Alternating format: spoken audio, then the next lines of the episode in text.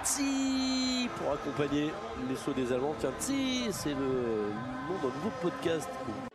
Et même le podcast francophone de Swaski et Combiné Nordique. Chaque semaine, retrouvez résultats, analyses, statistiques et même des interviews passionnantes dans Tsi.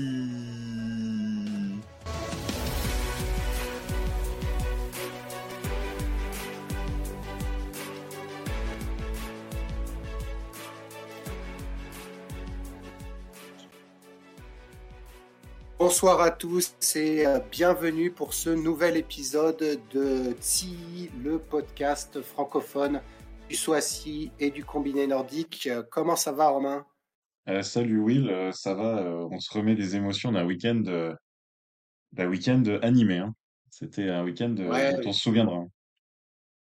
week-end très animé, on, on en reparlera et du coup au programme de, de cet épisode, le, les deux concours de Vellingen, euh, Villingen pour les femmes et pour les hommes.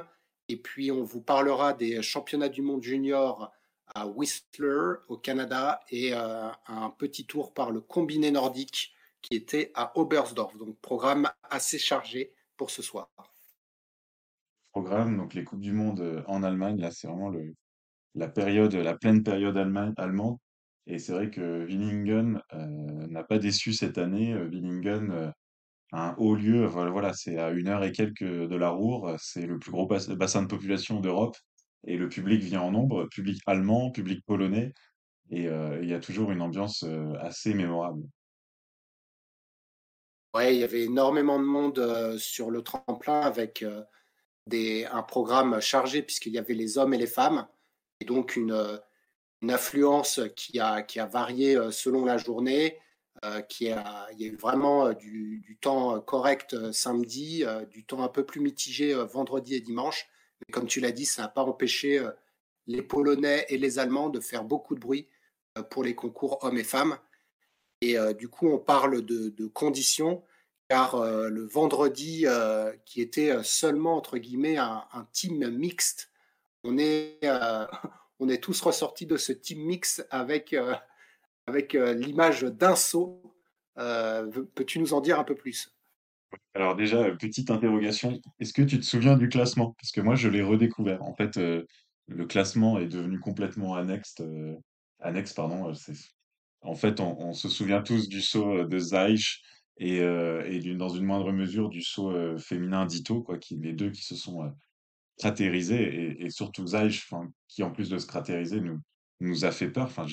J'ai jamais vu une telle hauteur euh, au-dessus du HS. Je pense qu'il est encore à 4 mètres de hauteur. C'est, j'en tremble encore rien que d'en parler.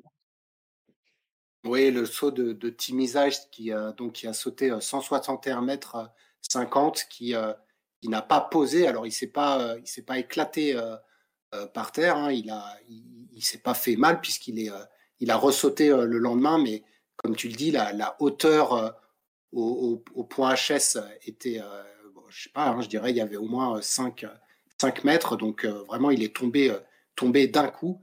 Et puis, euh, il a dû sortir les bras parce que euh, il allait, euh, il allait vraiment trop loin. Donc, des conditions euh, de vent de face euh, assez fortes avec euh, des compensations entre, euh, je crois qu'elle était à moins 26 pour lui. Oui. Euh, et donc, on n'a eu qu'une seule manche pour ce concours mixte qui euh, n'aurait euh, pas, qui n'aurait pas pu de toute façon se terminer, puisqu'à la suite, suite du saut de Zeich, euh, c'est vrai que les, les- les concurrents et les concurrentes étaient un peu refroidis par, euh, par les conditions. Et, ça a fait une, entre guillemets, victime, c'est-à-dire une sauteuse qui a sauté vendredi au par équipe mixte, mais qui ne s'est pas représentée du week-end.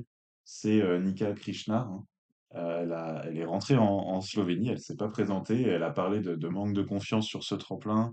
Elle n'est pas dans la meilleure forme de, sa vie et de sa saison en ce moment, et, et c'était le, le déclencheur. Elle fait un saut dans le vent. C'est pas le saut de Zaïch qui lui a fait peur, mais c'est son saut à elle où dans le vent, elle s'est fait complètement chablater. Elle fait un, un 80 et quelques mètres sur la bosse et euh, elle s'est pas représentée du week-end alors qu'elle est sur une série totalement incroyable de, top 10. Euh, l'épreuve de, vendredi, elle a, marqué, je pense, les, euh, les corps et, les esprits. On voyait dans, la, tour euh, le, regard des sauteurs, c'était, euh, on, avait, on avait mal pour eux de savoir qu'ils allaient s'élancer dans ces 5, 6, 7, 8 mètres par seconde. Enfin, ils lançaient pas le jury, mais on voyait que ça pouvait dégénérer euh, à un moment ou à un autre. Ouais, et donc, euh, donc ce concours mix qui a, qui a quand même euh, donné un résultat puisque puisqu'on a eu une seule manche et la victoire de la Norvège. La Norvège qui avait aligné Anna Odinström, Alvor Egner Granerud et Silje Opstedt. Et alors le dernier Norvégien, je ne sais Lindvik. C'était Lindvik, c'était Lindvik qui était là, donc la, Norvège qui l'emporte et la Slovénie donc entre guillemets à cause du saut de, de Krishnar ne termine termine loin.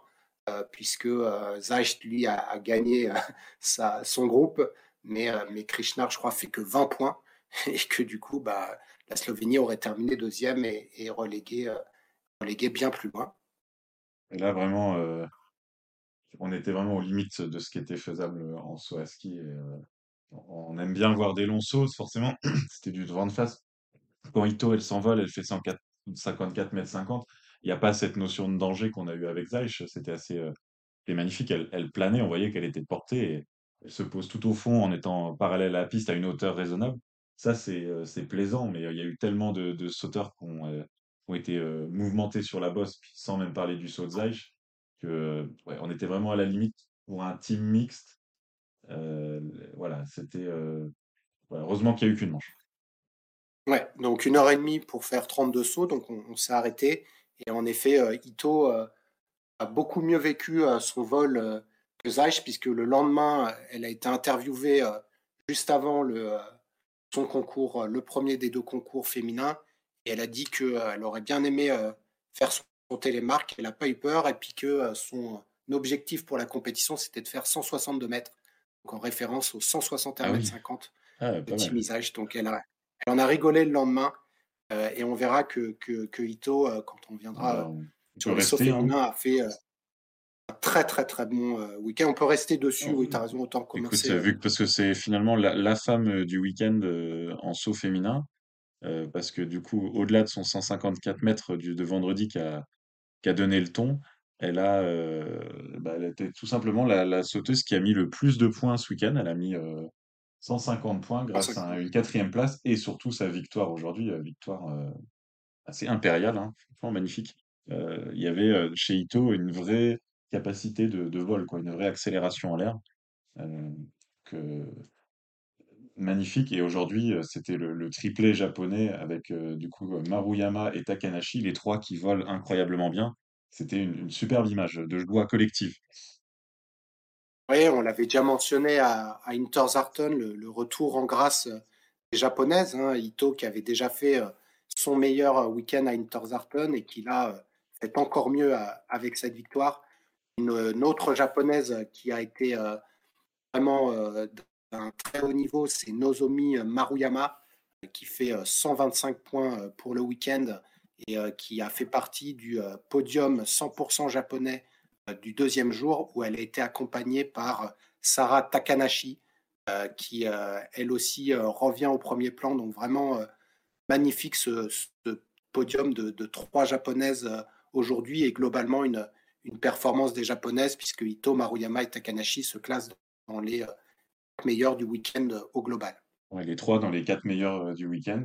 Et la seule qui s'est incrustée dans cette, les deux seuls qui se sont incrustés dans, avec les, japonaises, c'est Altaos qui euh, nous refait le coup d'Interdarten.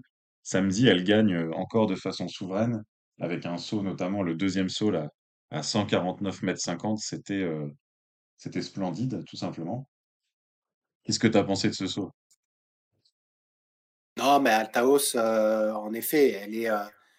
elle, avait déjà montré à Interzarten son niveau et là on est encore sur un tremplin euh, qui, euh, qui peut lui correspondre puisque euh, elle a tendance à se faire plus manger sur, sur, sur les petits tremplins. Mon problème avec Altaos, c'est qu'elle est sur courant alternatif et de la même manière qu'à Interzarten où elle avait fait 14e lors du deuxième concours, elle a terminé que 8e lors du deuxième concours et donc elle ne rattrape pas euh, aussi vite qu'elle pourrait y prétendre en laissant potentiellement deux fois 80 points sur la table. Et euh, comme, euh, comme à Interzarten, comme quoi il n'y a pas que la taille du tremplin qui, fait, euh, c'est Emma Klinech aussi qui, s'est distinguée ce week-end avec une deuxième et une sixième place. Et surtout, je pense, en termes de, vol, on voit aussi vraiment la capacité de vol, d'accélération en l'air là, à plat à la latte dans la deuxième partie de la deuxième partie, ça fait partie de ces, de ces sauteuses en forme du moment. Ouais, McLeanech qui en est maintenant à, si je compte bien, 5 deuxième places dans les 8 derniers concours. Il faut vraiment qu'elle gagne parce que c'est le pool leader de. Voilà, devant mon écran, je me suis dit, il faut que je la sorte. J'avais Poulinetch en tête. Ah, Poulinetch, très bien. Emma Poulinetch. Euh, Eva Poulinetch, on pourra l'appeler comme ça jusqu'à qu'elle l'emporte euh, parce que ça, ça commence à faire beaucoup et surtout dans un laps de temps euh, aussi, petit. Hein. donc sa première, deuxième place de l'année remonte à, Sapporo. Donc on est sur le quatrième week-end et elle en a déjà enchaîné cinq.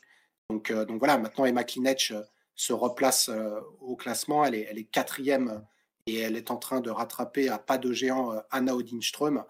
Euh, et moi, je pense qu'Emma Klinech va, euh, doubler Anna Odin potentiellement lors des concours de Oslo. parce que, comme tu dis, elle a cette capacité à, voler qui, fait qu'elle aura un avantage en Norvège et, pour la fin de la Coupe du Monde à l'Arty. Parce que Ström, elle fait partie des, des déceptions du week-end euh, avec, euh, avec Inkalnik par euh, cette capacité à ne pas voler. En fait, elles ont bien sauté, mais là, à Willingen, il fallait quelque chose de plus après la bosse. Euh, Strom, elle fait 11e et 4e, 14e, pardon, Pinkanik 10e et 13e.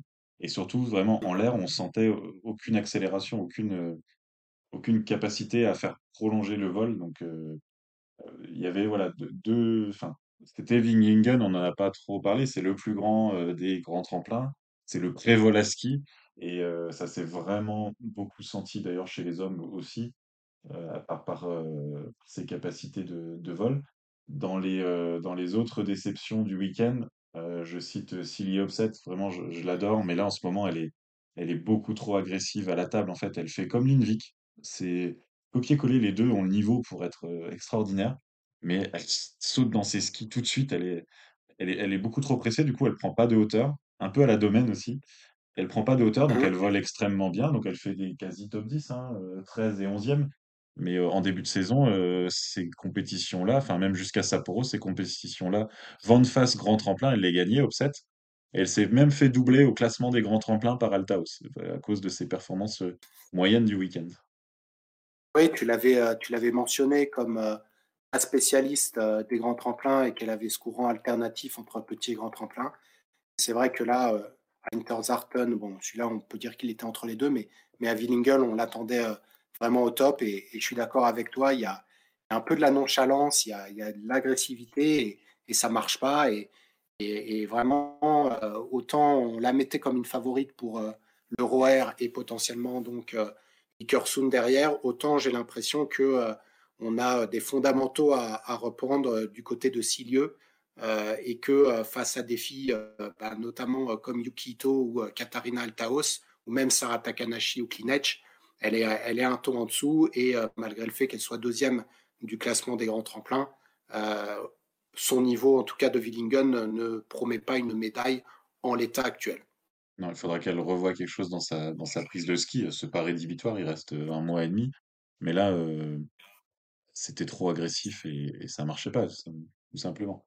Et dans le top 10 du week-end, on trouve Joséphine Panier qui confirme finalement son, sa bonne fin de week-end à, à Interzarten.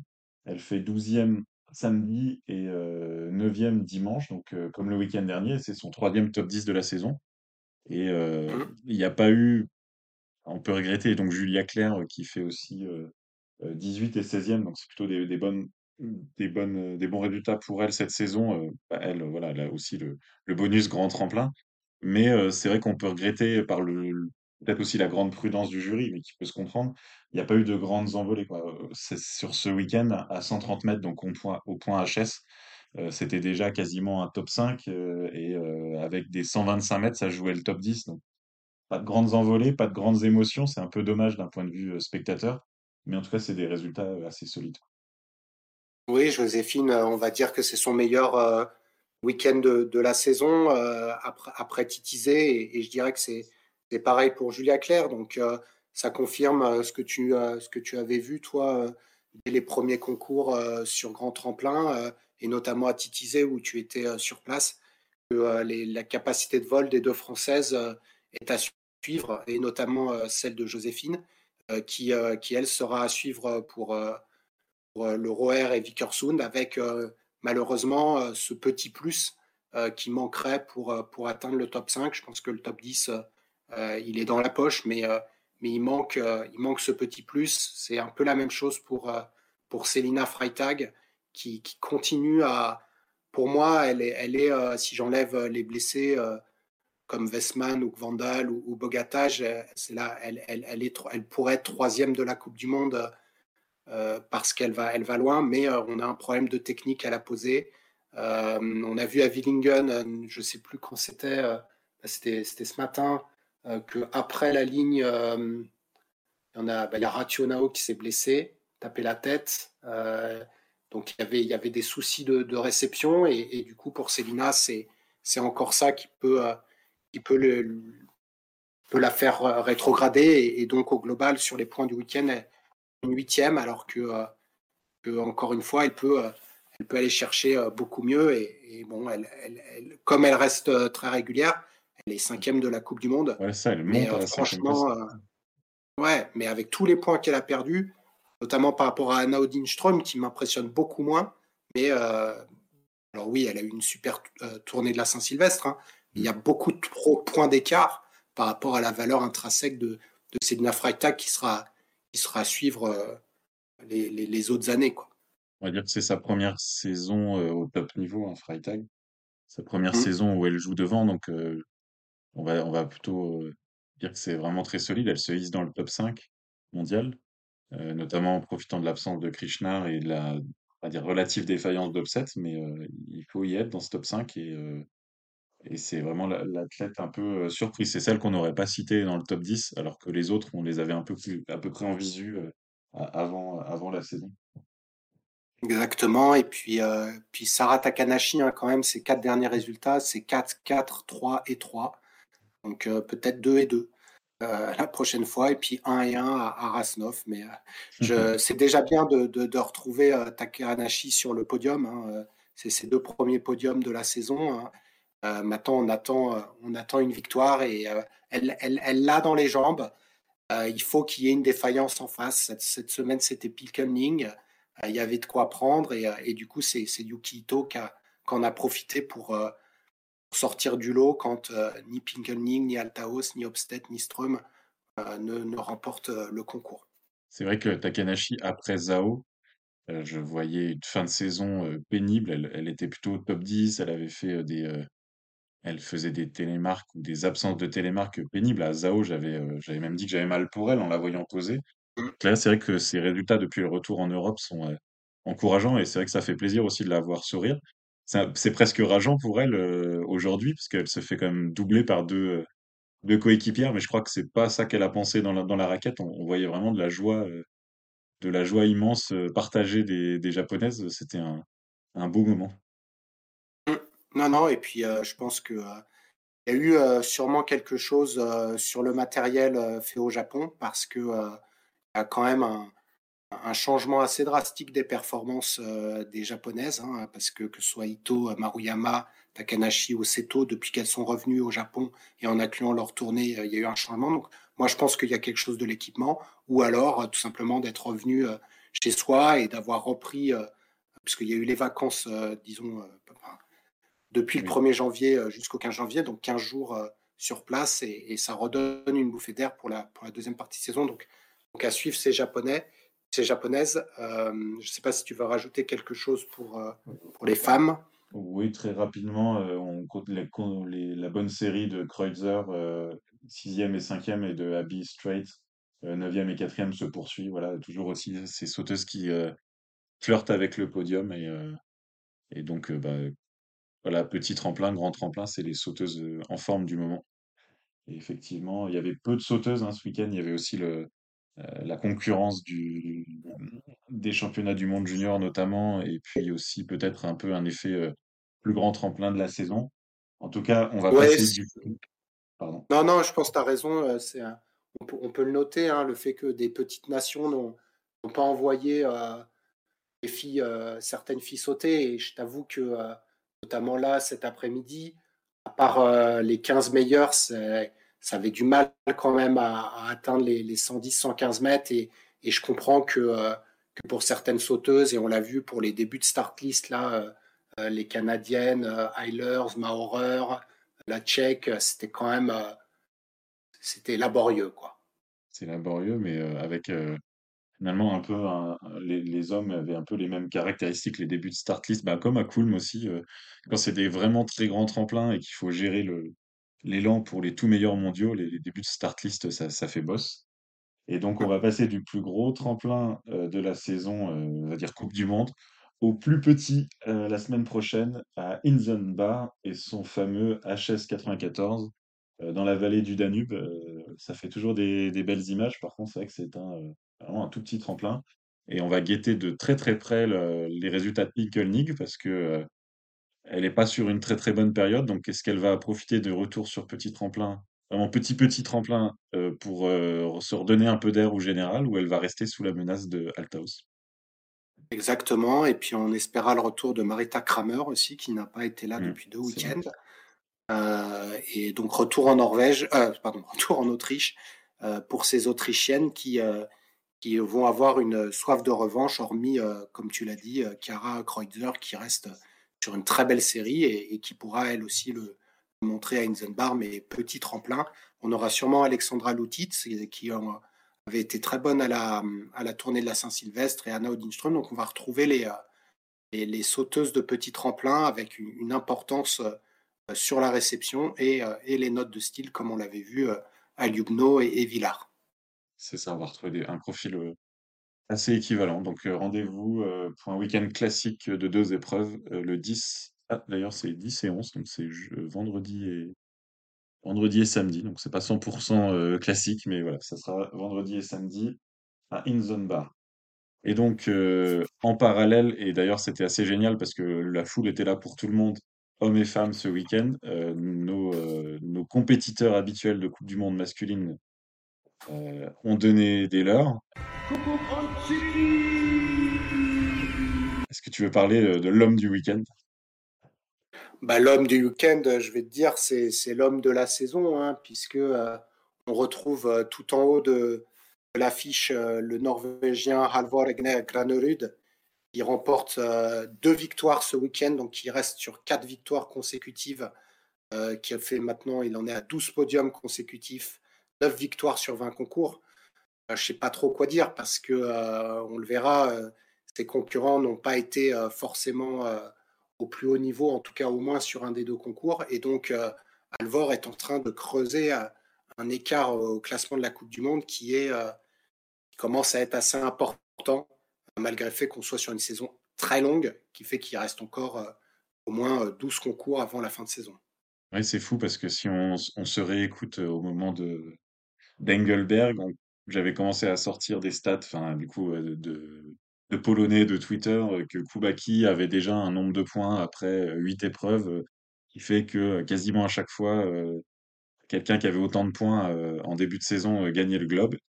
Et force est de constater que notre Alvor Egner, euh, là, il a renversé la balance, puis euh, peut rien faire, quoi. Enfin, 1500 euh, points en, 20 épreuves, il y a des Coupes du Monde qui se sont jouées au général à la fin de la saison à, à moins de 1500 points. Donc, c'est juste, c'est juste sidérant. En plus, quelles que soient les conditions ce week-end, il y a eu par exemple l'épreuve de samedi qui était vraiment très emblématique du vent de face en, en, première manche, du vent de dos, vraiment de dos en deuxième manche et qui est devant Alvar Egner, Alvar Egner quoi.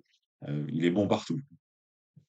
Alors, il n'a pas gagné la deuxième manche euh, samedi, c'est euh, Hanze, mais, mais, globalement, il, comme tu le dis, il est, il est imbattable. Tu lui mets de la neige qui tombe, de la pluie, du vent de dos, du vent de face, et, et, il, est, il est gagnant partout. Et, même en tout début de saison, quand, quand Kubaski dominait plus largement, moi, je trouvais que Granerud était meilleur. Et on disait qu'il allait, on, savait qu'il allait, euh, qu'il allait, euh, qu'il allait le, doubler. Maintenant, c'est vrai que, euh, que Graneru avait ses, problèmes un peu émotionnels pendant la, tournée, mais, mais depuis, on est sur quelqu'un qui, qui est très heureux de sauter, qui, qui a une technique assez irréprochable et, qui, est, vraiment impossible à battre parce qu'il a une avance de, je dirais, entre 4 et 5 mètres intrinsèquement maintenant sur Kubaski, qui n'arrive plus à, enchaîner un week-end complet au meilleur niveau comme il le faisait en début d'année. Oui, c'est ça. Il y a Granerud qui est incroyable, qui enchaîne les victoires, mais si Kubaki et Lanichek qui faisaient 2 et 3 à chaque fois, l'écart serait moindre. Et là, il faut, avouer que euh, ils sont en freinage. Alors samedi, on a retrouvé, d'ailleurs, c'est sympa, Granerud, il a mis un message sur, euh, Instagram parce qu'on a retrouvé Granerud, euh, deuxième Lanichek, troisième Koubaki samedi. Il a mis euh, le trio, quelque chose comme le trio magique euh, reconstitué parce que c'est vrai qu'à eux trois, ils ont fait euh, beaucoup, beaucoup de podiums en début de saison. Euh, sauf que bah, dimanche, le- les, les deux autres membres du trio magique, euh, ils étaient moins magiques. Hein. Koubaki 17e, Lanichek 18e. Euh, Là, ça fait un peu mal. hein. Ouais, et puis l'Anisec euh, dimanche fait une grosse reculée parce que il était il était 14e euh, lors de la première manche, donc il a même pas réussi à gagner des, des places, alors que Kubaski lui était 21e et termine juste devant lui 17e. Mais comme tu dis, c'est pas des places qui reflètent leur niveau et surtout pas quand tu viens de faire un podium euh, la veille. Alors les conditions étaient vraiment différentes euh, cet après-midi puisqu'on on avait de la neige, on avait euh, pas mal de vent aussi et, du coup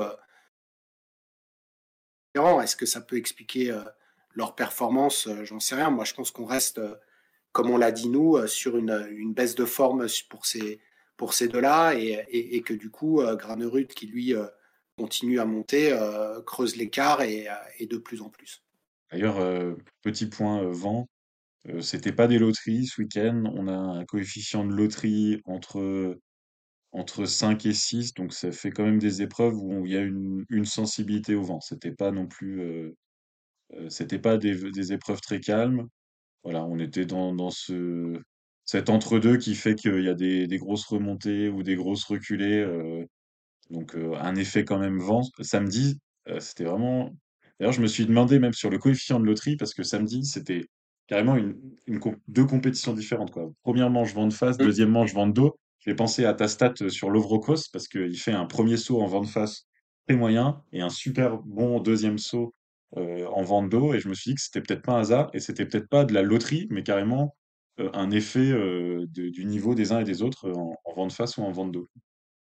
Ouais, non, c'est une bonne analyse parce que euh, parce qu'au global, on a, eu comme ça euh, des, changements euh, le samedi avec des, belles remontées et, des chutes. hein. On a eu notamment bah, la grosse remontée de, de Piotr Joie qu'on connaît bien par rapport à sa, force sur la table. Alors ça, reste un bon voleur, on l'a vu à Kulm, mais c'est vrai qu'il est, très à l'aise devant le dos et, et il, est, il est remonté de la 11e à la 4e place. On a eu aussi, euh, bah, comme tu le dis, la performance de Kos qui est passée de 29 à 19 ou de Hassan Bichler qui est passé de 28 à 17, alors que des voleurs comme euh, Stéphane Kraft ou euh, Davide Giovanni pardon, Bressadola ont fait des, belles chutes. Hein. Kraft qui passe de 4 à 8, mais Bressadola c'est encore pire, il passe de 5 à 16. Euh, donc on, voit bien cet effet vent de face, vent de dos, en tout cas sur, ce concours de samedi. sans que ça soit une loterie. hein. Je pense que là, parce que quand on regarde les, les, euh, les compensations, elles sont euh, dans un, un, un faisceau assez limité, sauf que d'un côté c'était vent de face, d'un côté c'était vent de dos, donc on a, on a les, Ouais, les, les hormis, euh, caractéristiques. hormis Wellinger, Wellinger Hmm. qui a eu euh, deux fois du vent de, de dos. Ah oui, ah oui. euh, et qui d'ailleurs n'a pas beaucoup bougé. Donc, euh, il est passé de 8 à 10. Ouais, c'est Et, euh, d'ailleurs, il s'est fait battre par, euh, Philippe. Le retour, le retour de Philippe, il est revenu d'autant mieux qu'il qu'il fait son meilleur résultat en carrière. Donc, euh, dans les révélations, j'imagine que tu avais euh, prévu de mentionner euh, Philippe Raimund pour sa performance du samedi. Euh, moins sur le dimanche, mais en Oui, tout voilà. cas sur samedi. Voilà, mais un premier top 10 en carrière, ça se, ça se relève, euh, ça se relève. Donc euh, félicitations à lui, surtout que il n'était pas du, il était pas du voyage à Kulm. Malgré tout, les Allemands, c'était quand même euh, pas top top ce week-end. Aucun podium, voilà, à domicile, ça fait, voilà, quand on est l'Allemagne, il y a toujours une sorte d'attente. C'est Geiger le meilleur euh, cinquième samedi. Euh, on a voilà deux des autres top 10 de Raimund, Eisenbichler dimanche euh, 9e, Wellinger qui fait 10 et 11 c'est pas calamiteux, mais euh, je pense que la, foule était venue euh, voir autre chose. Ouais, les Allemands, euh, donc euh, Geiger et Raimund qui venaient euh, euh, d'un week-end euh, où ils étaient mis au repos, donc c'est bien de, de les retrouver à- de les retrouver en haut de l'affiche. Et puis Wellinger, qu'on avait vu vraiment au top pendant les trois derniers week-ends à Zakopane, Sapporo et cool, mais et qui là est un tout petit peu un tout petit peu derrière. Il termine en point 12e du week-end, donc il n'était pas dans le top 5. Et en effet, c'est Karl Geiger qui a été le meilleur allemand. Aston Bichler qui a été décevant dans le sens où à chaque fois, il a, il a fait des belles, des belles deuxièmes manches puisqu'il a gagné 11 places le samedi et 4 places le dimanche. Donc au global, c'est ça veut dire qu'il a, s'il avait fait deux sauts du même niveau, il était capable de jouer beaucoup mieux. Donc une, densité allemande euh, dans le top 20, mais euh, aucun Allemand euh, pour pouvoir jouer le top 5. Même le podium. Et d'ailleurs, on a quand même eu un podium relativement surprenant aujourd'hui si on regarde la saison écoulée. La deuxième place de Kobayashi, elle est, on va dire, c'est une toute micro surprise. En tout cas, c'est son premier podium hors Japon de la saison.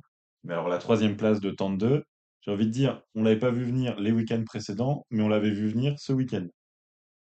Ouais, je te l'avais cité, c'était mon poulain du, week-end. Euh, il avait fait deux qualifs très très bonnes. Crois qu'il a fait deux fois deuxième, ou il a, mmh, gagné une et mmh. deux fois deuxième. Et c'est vrai que samedi, quand il s'est troué en première manche, je me suis dit, ah zut, mon poulain va pas, va pas sortir. Mais là, aujourd'hui, il a été impeccable, vraiment costaud. il n'a pas, pas bougé euh, dans les, dans les deux sauts. Ça n'a pas non plus envoyé de l'étincelle par rapport à, à Granerud, mais, euh, mais assez solide. Et quand on connaît l'histoire de Daniel André Tandeux, euh, tout le monde doit se réjouir de, de, le retrouver sur le podium. Et, et Ryoyu, comme tu l'as dit, on savait qu'au Japon, il s'était passé quelque chose. Là, on, le retrouve et, cette montée en, puissance avant les grands rendez-vous peuvent annoncer un, un. Et, le fait qu'il soit à ce niveau-là, quand on voit que Kubaski et Lanisek sont euh, plus en retrait, bah, peut-être que c'est lui qui va chipper euh, euh, les, places, sur le podium. il faudra voir ce que ça donne à Planitza. Déjà, on est le mois qui nous emmène au championnat du monde. dans les satisfactions, j'ai noté Timmy parce que bah, après ce qui lui est arrivé vendredi, faire 12e et 10e, il faut quand même avoir un, un sacré mental. Sacré corps aussi, parce que pour se poser comme ça, je pense que nous, on, aurait fait des briquettes de nos genoux et, de nos jambes. Lui, il est resté entier. Et il y est retourné. Et il a fait des sauts très bons, quoi. Pas de folie, mais enfin, déjà, rien que refaire des top 10. Depuis, ouais, depuis trois week-ends que ça vole, là, à Sapporo, à Kulm et à Willingen. Je dis ça vole à Sapporo et à Willingen, parce qu'à Sapporo, on a dit que c'était quasiment du vol. Willingen, c'est le plus grand des, des grands tremplins et, on retrouve euh, on retrouve qui? On retrouve trois Slovènes qu'on a quasiment pas vu de la saison. On retrouve Timi, on retrouve Ziggy et puis on retrouve Domen. Euh, et, sur trois tremplins euh, qui ont des profils différents, mais qui en vente face finalement ont, ont le même profil. Et, Timi Zeiss est aujourd'hui le, meilleur voleur de la planète. Ziggy euh, lui est, aussi un excellent voleur. Je ne sais pas ce qui fait que il ne peut pas faire mieux. Enfin, c'est je suis toujours déçu par lui parce que euh, j'ai l'impression qu'il peut gagner, euh, qu'il peut gagner, Gélard. Et, et, pourtant, il n'a pas fait mieux que, je sais plus, c'était aujourd'hui, je crois qu'il fait cinquième. cinquième. Cinquième, ouais. Et tu dis ça parce qu'en fait, à chaque fois aux entraînements, il... il éclate tout aux entraînements, mais c'est parce qu'il y a trop d'élan. Ah ouais, non, c'est oui, c'est possible, mais bon, euh, tu fais cinquième aujourd'hui, il n'y a pas trop d'élan, donc euh, je pense quand même que qu'il a cette euh, capacité de voler.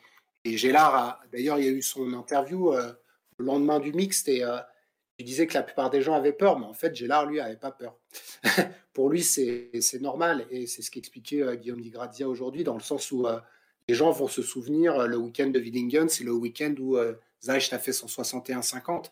C'est-à-dire que dans le, dans les mœurs slovènes, aller loin, aller haut, voler, c'est euh, ce qui les botte et, euh, c'est des kamikazes là-dessus. Euh, et, en effet, Timizaj a, a, fait un, super week-end. Bon, il n'a pas ramené autant de points qu'il aurait pu, puisque finalement, il n'en ramène que 48, autant que, que Domen ou autant que Wellinger que tu viens de, de critiquer. Donc, mais, mais, mais voilà, sur sa performance, c'est sûr que d'y retourner, je suis, tout à fait d'accord avec toi. Quand il y a un Slovène qui fait mal au cœur, euh, c'est Peter Preutz. Euh, il vole plus. C'est horrible. Ça fait mal au cœur. C'était déjà pas Jojo euh, à Kulm. Et là, euh, vraiment, ce week-end, ce freinage, surtout, voilà, c'est à nouveau. euh, Parce que, oui, c'est vrai qu'il y a les satisfactions et les déceptions, mais il n'y a pas que le classement, il y a aussi l'impression en l'air. Euh, et, là, par exemple, euh, Préhout, il, il rentre, euh, il rentre dans les points aujourd'hui, il est 20e, mais mais il est en freinage en vol et c'est pas ça qu'on attend de lui. On, on le connaît depuis Ah, 2000 quoi, ouais, mais au bout 2013, d'un moment, 2014. On, on le voit accélérer en l'air et là aujourd'hui il freine là depuis deux week-ends et c'est ça aussi qui, qui donne cette impression, de, enfin pour moi que j'appelle ça déception par rapport à, à l'attente de ce qu'on connaît de lui.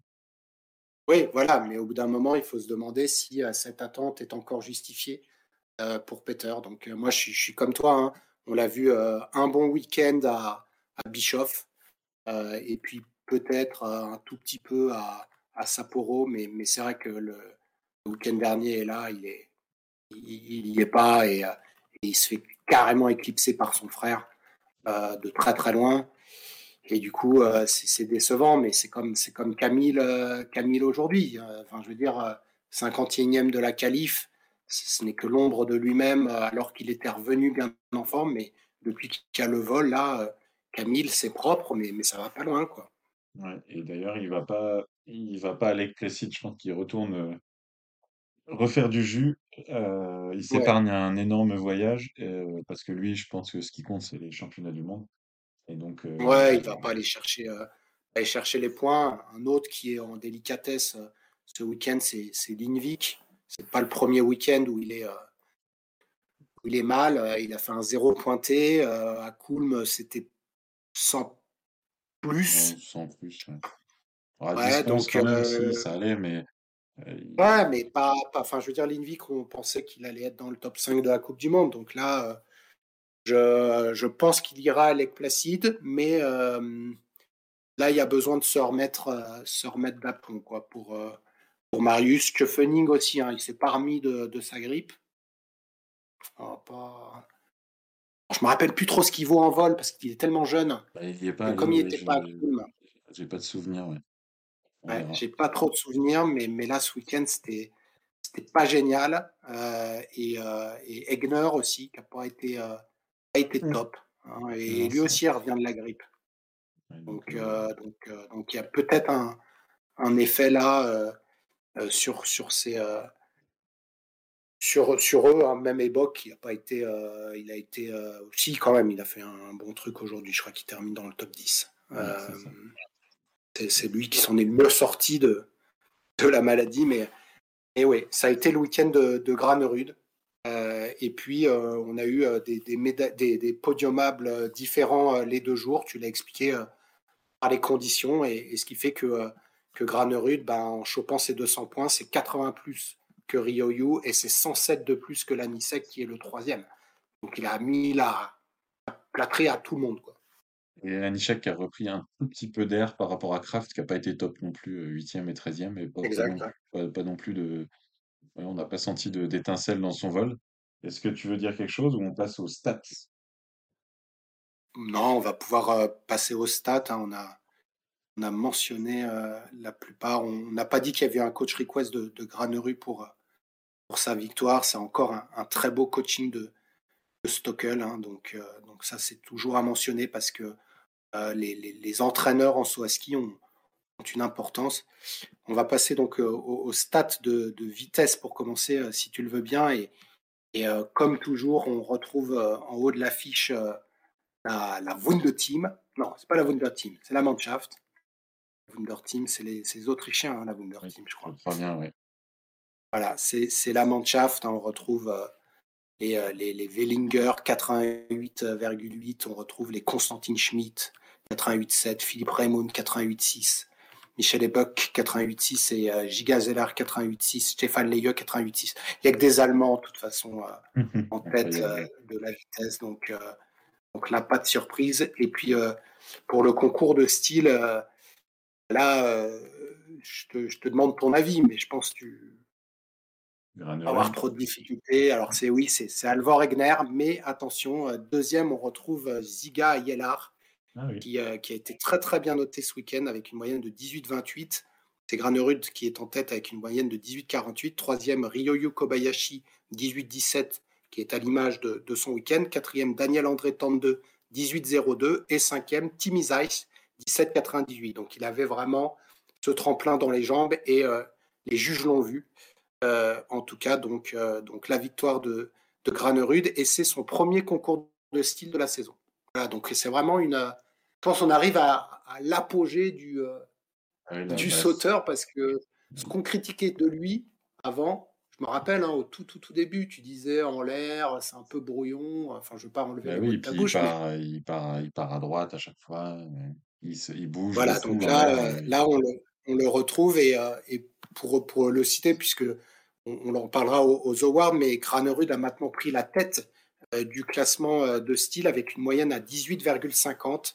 Il devance David Kubaski à 18,41, Stéphane Kraft à 18,41 et Lanisek à 18,37. Donc entre ces quatre-là, on a une concurrence féroce pour remporter euh, le concours de style et, et Graneru a aussi pris l'avantage puisque euh, Kubaski et, Lanisek n'ont pas été euh, très bien notés ce week-end.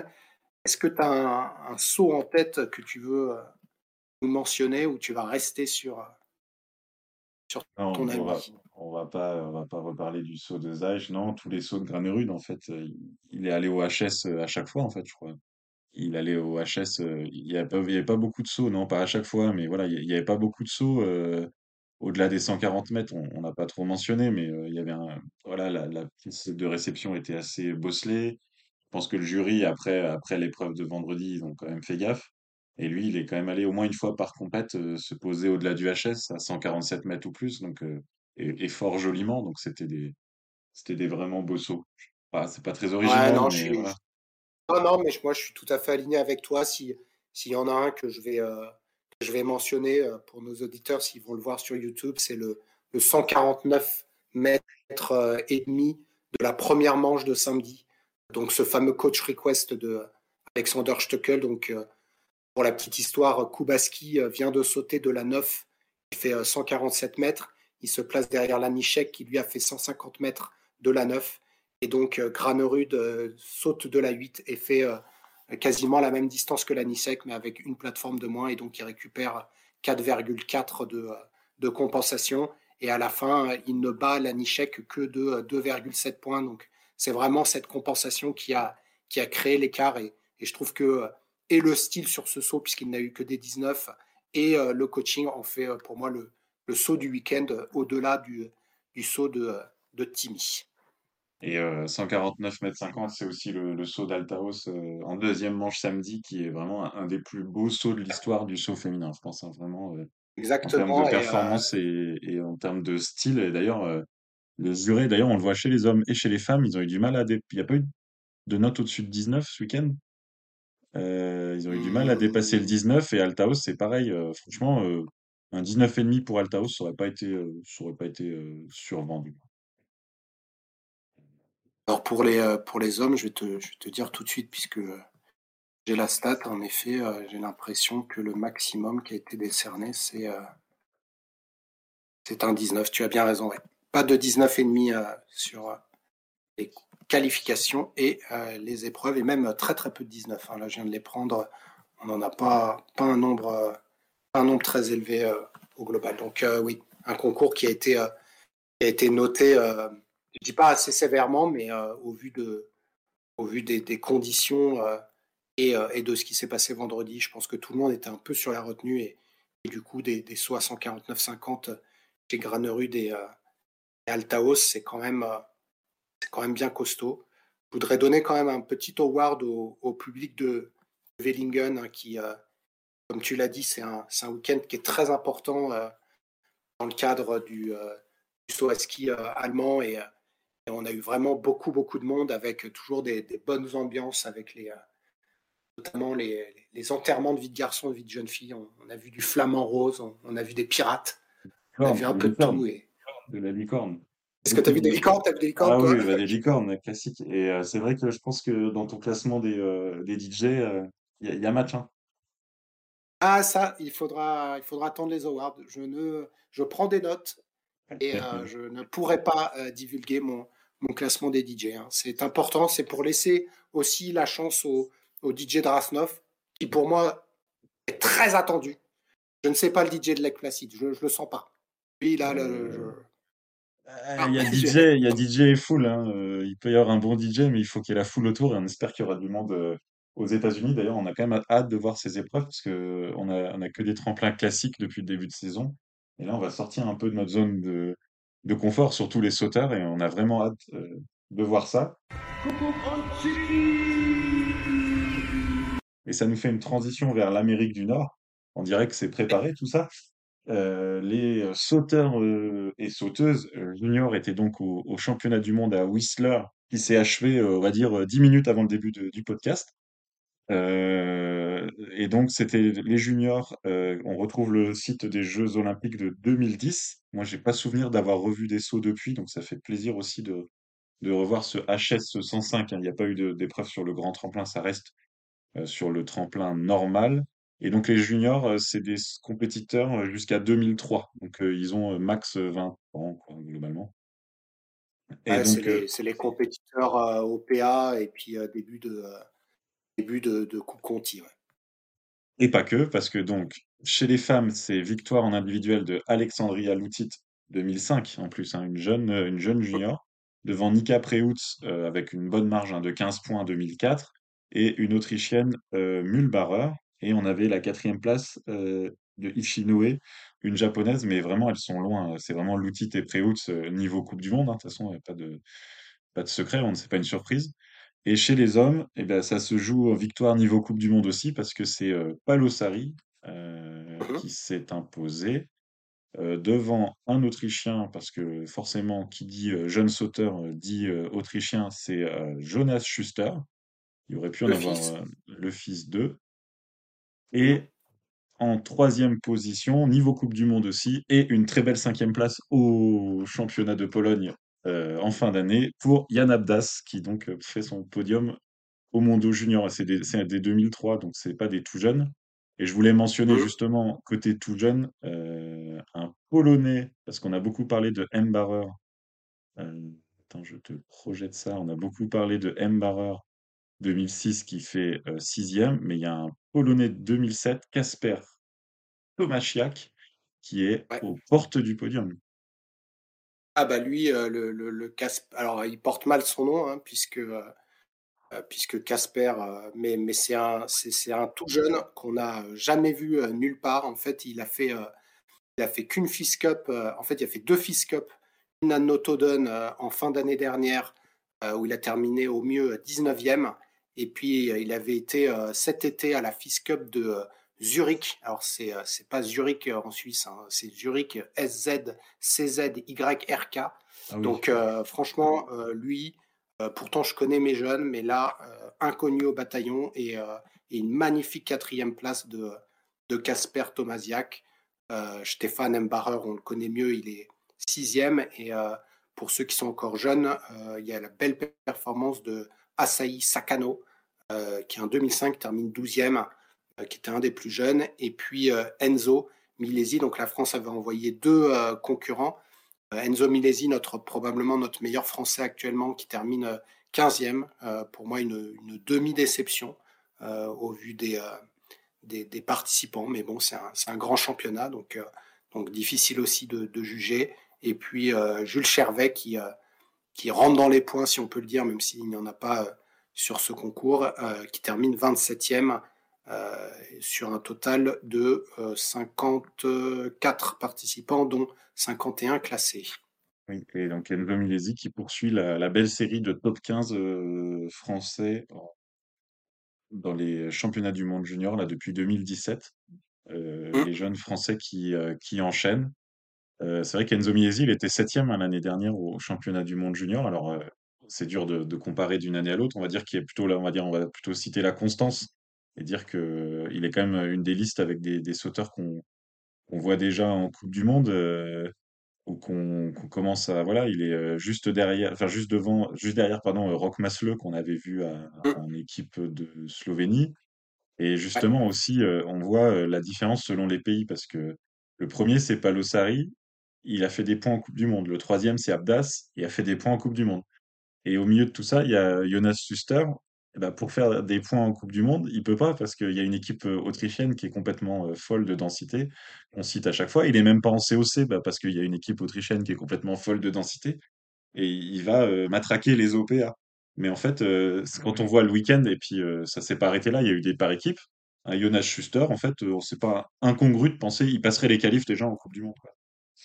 Ah, je, je pense. Après, il y a, y pense qu'il y a, aussi euh, toute la pression au niveau autrichien et, on le voit hein, quand il y a les groupes nationaux, malgré leurs très bons résultats en Coupe Conti ou Alpen, ils passent pas forcément.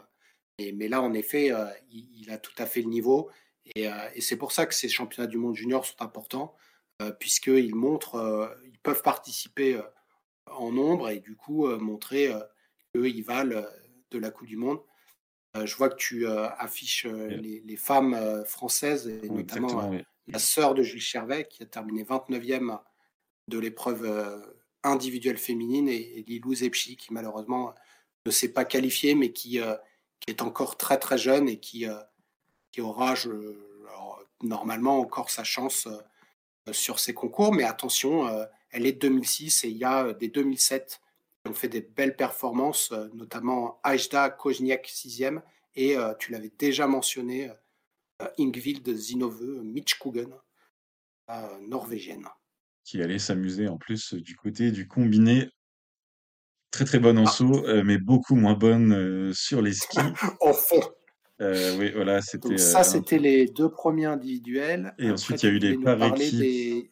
par équipe, et donc sans surprise, c'est l'Autriche, donc masculine, l'équipe masculine qui s'est, euh, qui l'a emporté, mais pas avec une énorme marge, hein, euh, six points euh, sur le, sur la Pologne, donc c'était quand même un, un beau concours très serré. On n'a pas eu droit au live, malheureusement, de la FISE. Et troisième, non, la Slovénie, plus loin, avec une petite marge sur la Finlande. Il n'y avait pas d'équipe française. Euh, la Nor- on peut noter quand même la sixième place suisse, tu vas voir, ça a son importance pour la suite. Et la septième place norvégienne. Rappelle-toi, le- la semaine dernière, je te disais au Foge, ils sont où les Norvégiens? Bah, au championnat du monde junior. Bah, c'est un peu la même chose. hein. On n'a cité aucun. Enfin, si, tu viens de citer euh, Mitskoven, mais chez les hommes, aucun vraiment tout devant. Euh, ça se confirme. Septième place quand même pour la Norvège en par équipe, ça paraît assez pauvre. Euh, chez les femmes, c'était quand même mieux pour la Norvège, mais c'est que la quatrième place. Ils sont pas sur le podium. Podium occupé par les Japonaises euh, devant les Slovènes. Nika Preutz n'a pas pu tout faire. Il y avait, il y avait euh, Baudelage qui était un petit peu trop faible et euh, l'Allemagne, on va dire, euh, constante, sans folie. Et aujourd'hui, j'a- j'affiche pas, mais le team mix, c'était une compétition vraiment très très relevée. Donc on rappelle un deux hommes, euh, deux femmes. Et c'est la Slovénie qui s'est imposée. Donc, on retrouvait euh, bah, justement Masle, Bartoj, Preutz chez les femmes. Et ça pose de 45 points devant le Japon. Mais oh, alors, par contre, après, c'était super serré. Euh, le Japon, avec euh, des femmes, bah, elle gagne en, par équipe femme avec euh, notamment bah, Ishinoe et Miyajima qu'on a vu en Coupe du Monde. Et bah, deuxième place au par équipe mix avec un super Sakano que tu viens de citer. Et l'Allemagne ouais, qui prend la troisième place. L'Allemagne, je peux te citer, enfin vraiment pas quasiment aucun sauteur tout devant, ni ni chez les hommes ni chez les femmes. Sauf que ils sont solides, aucun trou. Ils font le job et ben ils prennent la troisième place. Quatrième, accroche-toi bien, la Suisse devant la Suisse. l'Autriche. Devant l'Autriche. D'accord. Euh, Sina Arnett, Émilie Toraza, Remo Imhoff et Yuri Kesseli, ils ont fait un concours euh, d'enfer, euh, ben, un peu dans la lignée de leur, euh, de leur semaine à Whistler. Et l'Autriche, en fait, Mhm. ils étaient bons, les Autrichiens, sauf une, euh, la deuxième féminine, euh, Vatsak, qui était beaucoup trop loin, sinon euh, ils auraient eu le podium euh, dans les jambes Du coup, faciles. les, les Norvégiens, les hommes, ils ont aligné qui euh, I- I- I- euh, je ne sais plus, franchement, là, je n'ai pas bah, Ils noté. sont là. euh, Non, ça c'est Ah non, là, c'est les le tout, tout, tout. D'accord, c'est pas le mix. Et les Parce que Français, pour revenir euh, sur, euh, pardon, sur les Norvégiens, donc on, on a euh, les jeunes Norvégiens qu'on connaît, hein, qui sont Benjamin Osvold, Christopher Zundal et Bendik Egli, sont, en 2000, sont nés en 2001. Et après, c'est vrai qu'en 2002, euh, on a Ola Osen et euh, Zindre Jorgensen. Et après, il y a un gros trou, sauf euh, le jeune que tu as mentionné, Johannes Ardal, qui, euh, a un potentiel pour faire quelque chose. Mais c'est vrai qu'il y a moins de densité qu'on peut avoir dans d'autres nations, et notamment en Autriche. Et on peut s'attrister parce que c'est vraiment passé à pas grand-chose. La France qui prend la neuvième place. Euh, donc euh, bah, finalement, les quatre qui étaient in- en individuel, il n'y avait pas de, de sélection. hein. Lilou Zepchi, euh, Emma et Jules Chervet, Enzo Milesi, qui se sont bien battus, mais ils se sont fait passer sur le dernier moment par les Tchèques bah, avec Indrakova Aneška qu'on a vu au Foge et Klara Uldrikova qu'on voit en Coupe du Monde. Et elles ont été euh, bah, un peu plus fortes et elles ont permis à la République tchèque de faire deux manches et pas à l'équipe de France, malheureusement.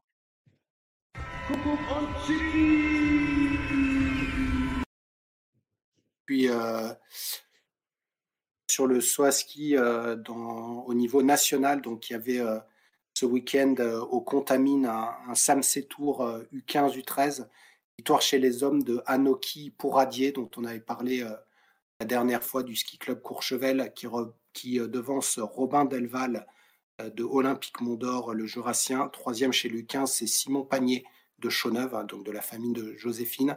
En U13, le vainqueur, c'est Louis Hatcheguguesian, qui a sauté plus loin que Simon Panier, donc très très bonne performance pour ce sauteur de Courchevel. Et en saut spécial femme, la victoire est revenue à euh, Marion Drose-Vincent, avait déjà, dont on avait déjà parlé la, dernière fois, qui a écrasé tout le monde du SC Verrières. Et euh, la meilleure U13, on en avait aussi parlé, c'est euh, Capucine Ménil, qui devance Lou Alaphilippe et euh, Lali euh, Pinja ou euh, Pinga. Donc euh, Capucine Méline- Ménil et euh, Marion Droz qui euh, tiennent la dragée haute en saut spécial chez les jeunes filles. Voilà pour le saut. Je pense qu'on a bien fait le tour. On va passer au combiné nordique.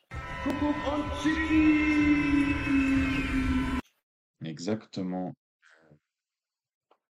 Combiné nordique qui était en Allemagne, à Oberstdorf, sur le Schattenberg-Schanze. Et le moins qu'on puisse dire, c'est qu'on a aussi vu des longs sauts. Les longs sauts n'étaient pas qu'à Willingen ce week-end. Ah, Et euh, notamment, euh, on a eu un Autrichien qui euh, a étincelé le, le tremplin et qui m'a fait extrêmement plaisir aujourd'hui. Je, pense que toi aussi, tu as, aimé sa performance au tremplin, même si en ski de fond, c'est moins la fête, mais euh, en parlant de saut et pour faire la, transition, euh, le, le meilleur sauteur du week-end a, vraiment été bon. Oui, c'est Franz Josef Röhrl qu'on voit monter hein, depuis, euh, depuis quelques semaines et qui d'ailleurs a pris le dossard de meilleur sauteur en l'absence de Yamamoto et, et Rieber à absence répétée. Et ben notre ami euh, Franz Josef Röhrl, il a euh, explosé tout le monde ce week-end en pocket jump. Il fait 144,5 mètres ou 145,5 mètres. En tout cas, il bat le record du Schattenberg-Schanze. Et aujourd'hui, euh, il fait plus de 140 mètres aussi. 143, je crois, de tête. Et surtout des ouais, sauts vraiment magnifiques. J'ai bien aimé Sébastien Lacroix. Oh là, qu'est-ce qu'il saute bien le type. Il était, euh, il était euh, subjugué. Et effectivement, malheureusement, sauter très très loin, bah, il n'y a pas que ça en combiné, ça n'a pas suffi. Je voulais juste dire en introduction que même si on n'avait pas de Rieber, pas de Geiger, pourtant à domicile, mais qui se remet, on avait dit qu'il n'était pas très en forme, pas de Yamamoto, et bah pas de problème, on a quand même eu un super week-end de compétition avec des courses vraiment haletantes. ouais. Alors, Geiger, il, il était là, hein, il a fait le saut de saut d'essai, mais euh, il est tombé malade euh, entre le vendredi et le samedi, même si je pense qu'il traînait encore un truc. Et du coup, il était euh, sur le côté de la piste, il a, il a pas pris le départ ni samedi ni dimanche, mais, mais c'était pas prévu au départ. Et Yamamoto, j'ai aucune idée de ce qu'il a, mais en effet, ça fait deux concours maintenant qu'il ne se présente pas.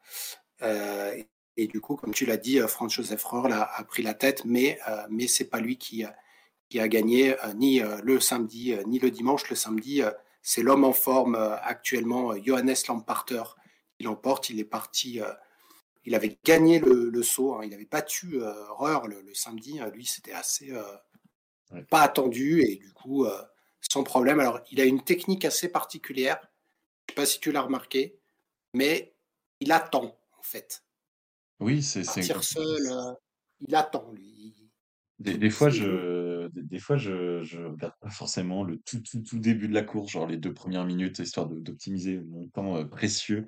euh, de famille. Et là, euh, Lamparter qui part euh, normalement avec 16 secondes d'avance sur Earl. Et euh, premier intermédiaire au bout d'un kilomètre, il est avec Earl. Et on le connaît quand même un peu, Earl. Il n'est pas du genre à reprendre 15 secondes en un kilomètre sur Lamparter. Et donc, euh, tu confirmes, il a attendu? Ouais, ouais, il a, il a attendu, il a attendu les deux fois en fait. Euh, en fait, il a besoin d'un groupe euh, pour, euh, pour trouver un tempo et, je pense que en fait, il a eu peur de Haftebro, probablement peur de Julian Schmid et du coup ne pas savoir en tête sur quel, de comment se jauger. Il a préféré attendre tout le monde et ensuite ça s'est joué. Alors la, la particularité de, de, de la piste d'Oberstdorf, c'est qu'il y a une montée assez importante. D'ailleurs, je t'ai donné le nom, mais je l'ai plus. Euh, euh, Einstieg, je sais pas quoi là, euh, Weltcup Einstieg, je crois qu'il s'appelle. Euh, et du coup. euh, pardon, Montée de la Coupe du Monde. ouais, la montée de la Coupe du Monde.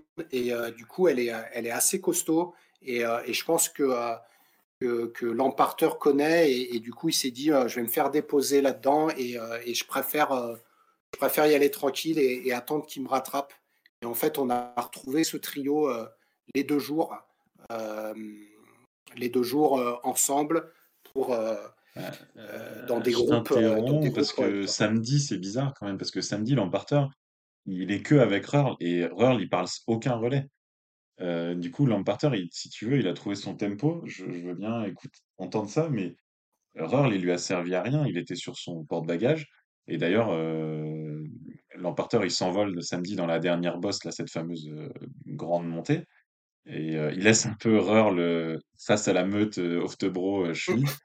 Euh, il l'a laissé en pâture en disant, bon, bah écoute, on a fait euh, 8 km 700 ensemble, mais là, maintenant, moi, si je veux gagner, il faut que j'y aille maintenant, quoi.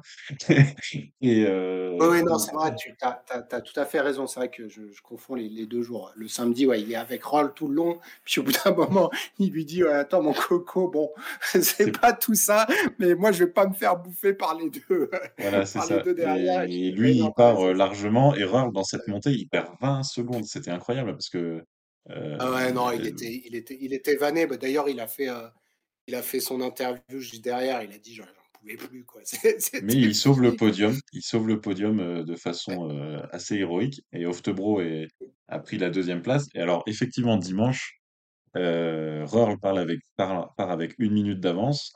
Lamparter est deuxième. Et c'est vrai que euh, Schmid est 5 secondes derrière et Oftebro euh, 15 secondes. Et là, je suis d'accord, ils ont ski ensemble. Et là, on avait vraiment un petit mouton chétif et une meute de trois méchants loups derrière. Et tu nous dis comment ça s'est terminé? Bah écoute, il a, il a tenu euh, quasiment jusqu'au bout, franchement. Je, je crois qu'il était encore en tête au 8 km 7, si je ne Oui, me trompe pas. Et après, il y a oui. eu la montée, on, on le voyait galérer, et les trois autres derrière qui allaient à fond. Et finalement, il, s'est, euh, il se fait euh, bouffer euh, au sprint, mais, mais il ne se fait pas avoir par l'emparter, et du coup, lui chip des points pour la Coupe du Monde. Le mec, il a tout raté. c'est incroyable. Je... ouais, Du coup, Lamparter, euh, franchement, Roehrl, il peut lui dire merci hein, parce que euh, c'est le tempo de Lamparter qui fait que Roehrl, il fait podium euh, exactement, samedi. Et là, dimanche, moi, je comprends pas. Là, normalement, Roehrl, il est, il est, il est Enfin, c'est pas que je comprends pas parce que Roehrl, on sait que c'est un, un Morbach dans le bon sens du terme. Roehrl, tout seul.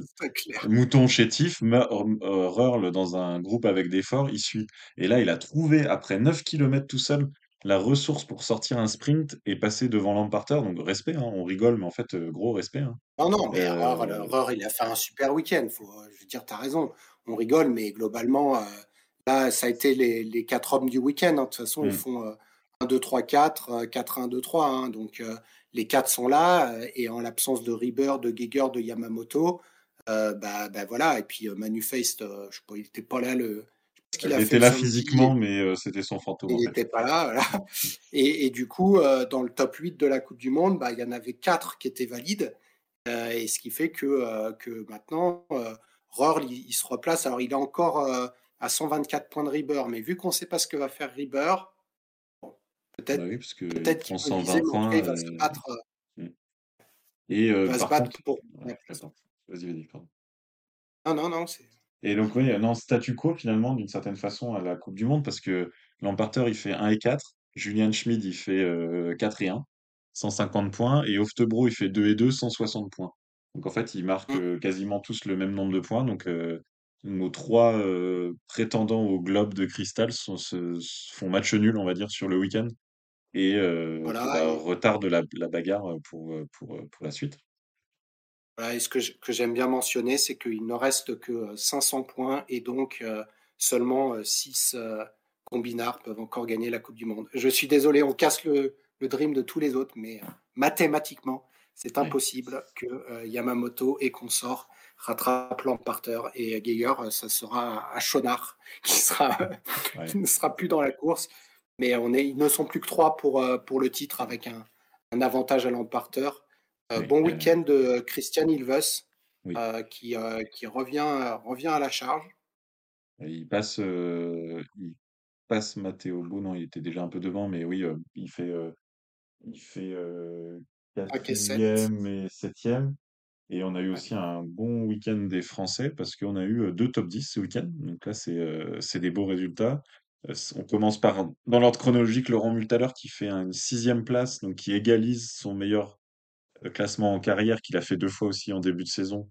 Euh, vraiment, bah, avec une très très belle course euh, samedi, sixième au tremplin et il s'accroche, hein, il s'est vraiment accroché, il s'est battu, battu, battu, il finit épuisé, mais il garde sa sixième place.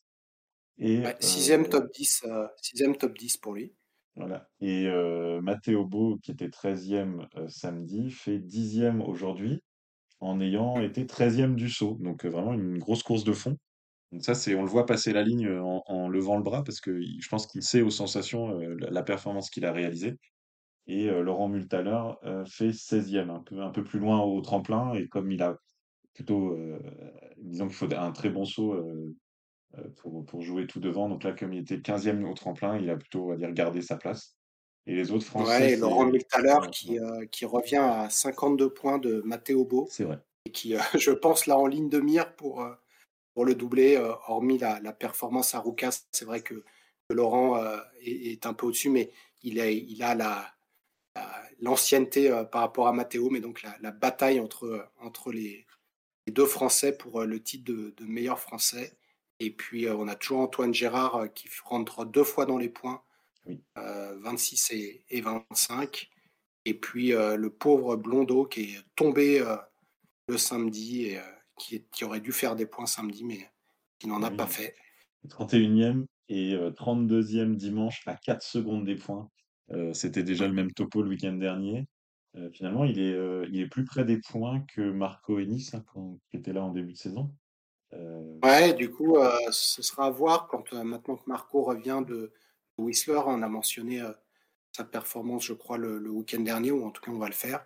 Euh, je pense que Gaël Blondeau a un petit avantage sur, euh, sur Marco Ennis parce qu'il a vraiment été très très près et ce serait dommage de lui, de lui couper de l'herbe sous le pied cette fois-ci, sachant que Marco Ennis a, a du temps devant lui pour rentrer en Coupe du Monde. C'est vraiment le meilleur Ouais. week-end de, Gaël Blondeau. le, le week-end prochain, c'est un plus petit tremplin et une piste de fond très exigeante. Donc, vu qu'il a, il skie très bien, la Gaël Blondeau, j'aurais tendance, mais bon, on n'est pas dans les petits secrets, mais j'aurais tendance à lui laisser sa chance pour rentrer dans les points à, à, à Chonard.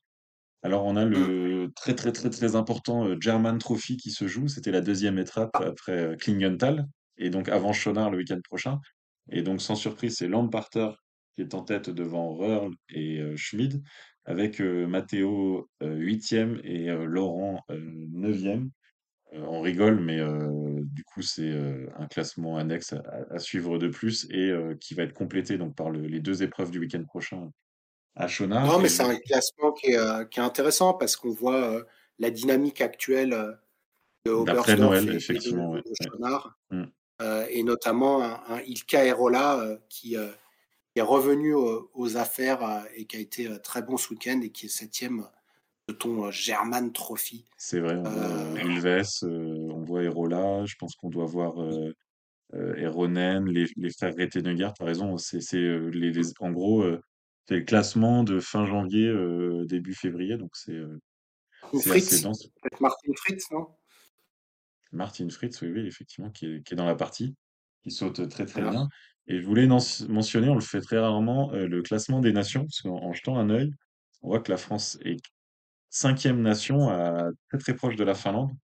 Et donc, euh, bon, alors à des années-lumière du trio euh, Allemagne, Autriche, Norvège, mais finir quatrième ou cinquième nation devant le Japon, voilà, c'est un, un beau challenge.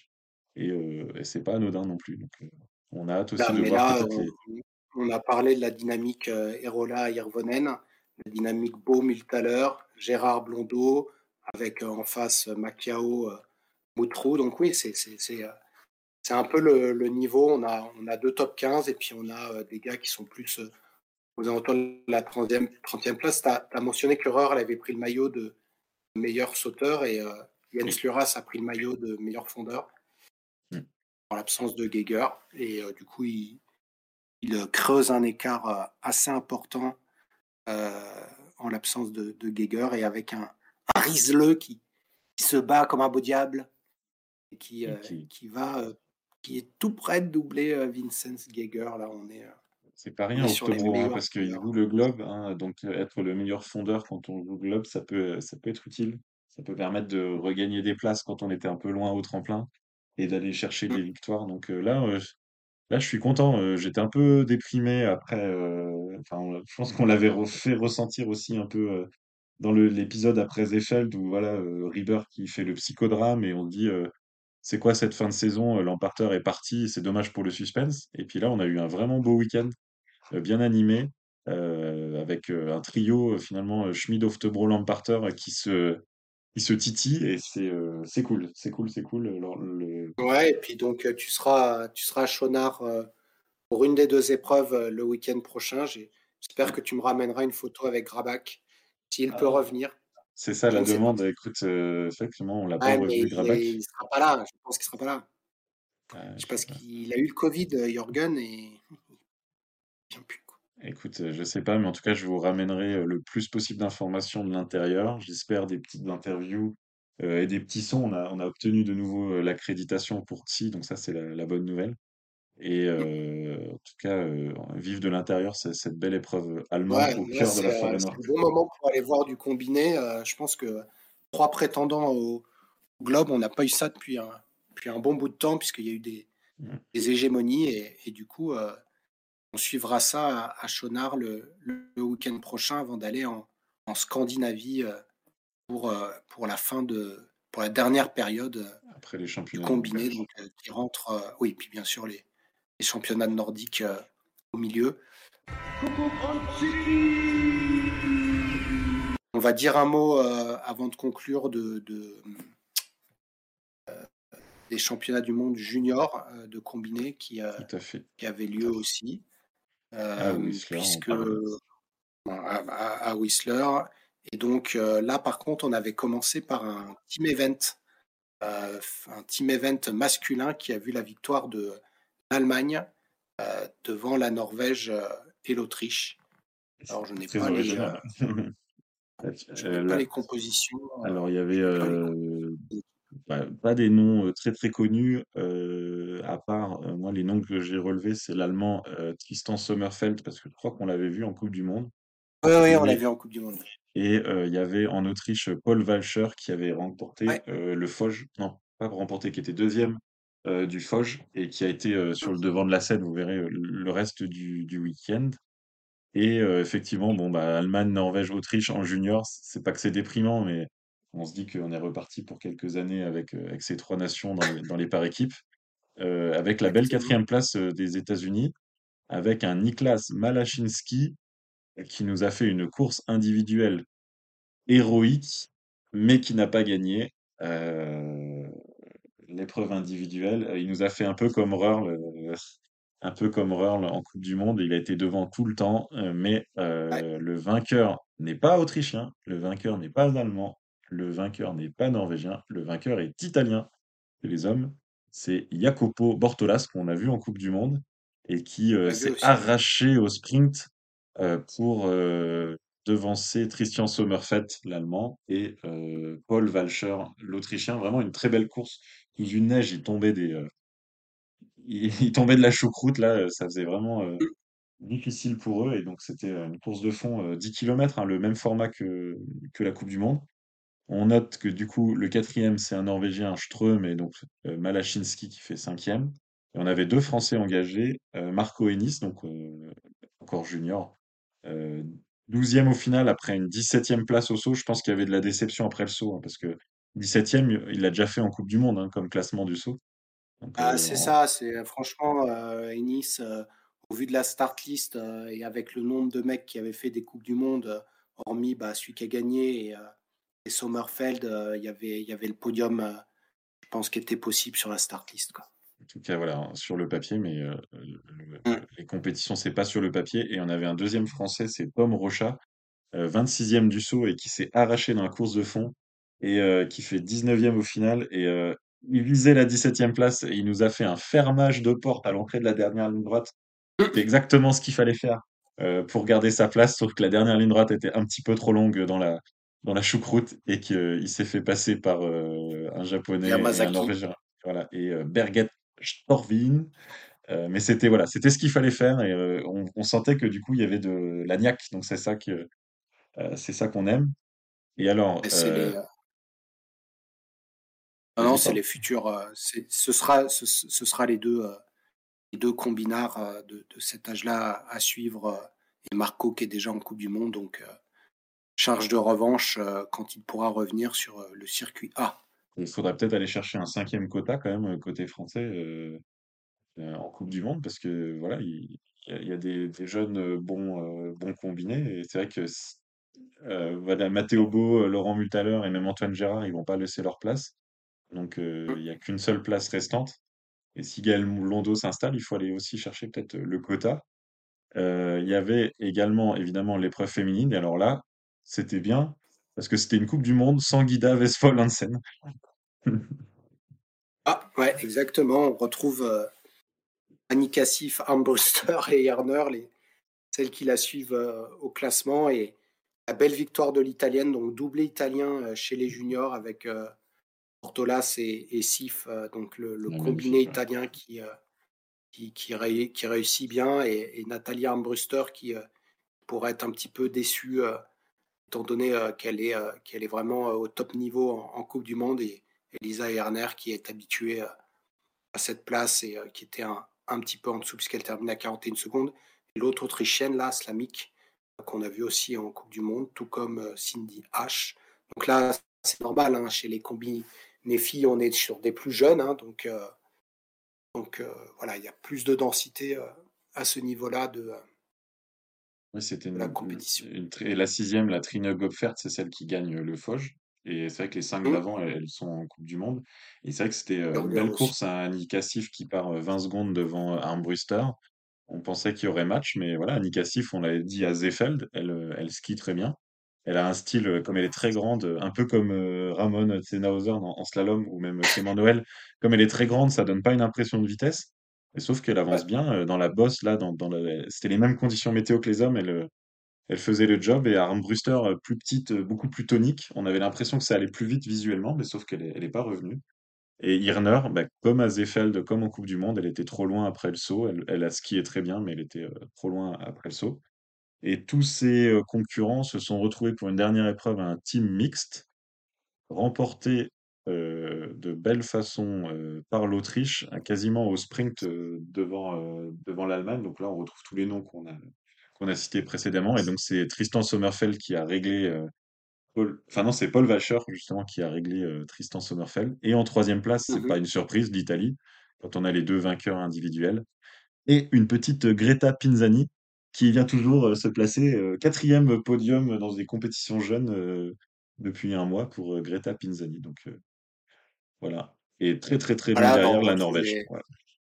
ouais, les trois nations qui ont, qui ont animé euh, ces, euh, ces, euh, ces compétitions. Et on a eu aussi du coup les, le tour national en, en combiné nordique, victoire de Robin Delval, euh, le U15, donc qui avait aussi sauté en saut spécial. Il devance Florent Chiappa et euh, Simon Panier, qu'on avait aussi vu en saut spécial. Euh, je ne vois pas de U13, euh, si le premier U13, c'est c'est Loris Lecomte, on en avait parlé aussi. Et chez les femmes, victoire de Marion Drose Vincent, comme quoi, toujours au top, chez les U15. Et Lali Pinga qui bat Capucine Ménil en U13. Donc Lali Pinga qui, qui a une très bonne technique de fond et qui, qui a dépassé Capucine Ménil qui était devant elle saut pour ce point complet. Et euh, voilà, on encourage nos jeunes compétiteurs et on continuera à les suivre dans TSI. TSI, c'est le podcast de tout le saut et tout le combiné. On s'arrête pas à la Coupe du Monde. Euh, tout nous intéresse et on va voir euh, l'évolution des uns et des autres au fil du temps. Donc, bah, continuez de nous faire rêver, continuez de faire des beaux résultats. Nous, on suit tout le monde et je pense que c'est le moment de se dire au revoir à la semaine prochaine avec euh, la suite euh, des aventures en saut et en combiné. À bientôt. Merci Will. Bonne soirée à tous. Bye bye.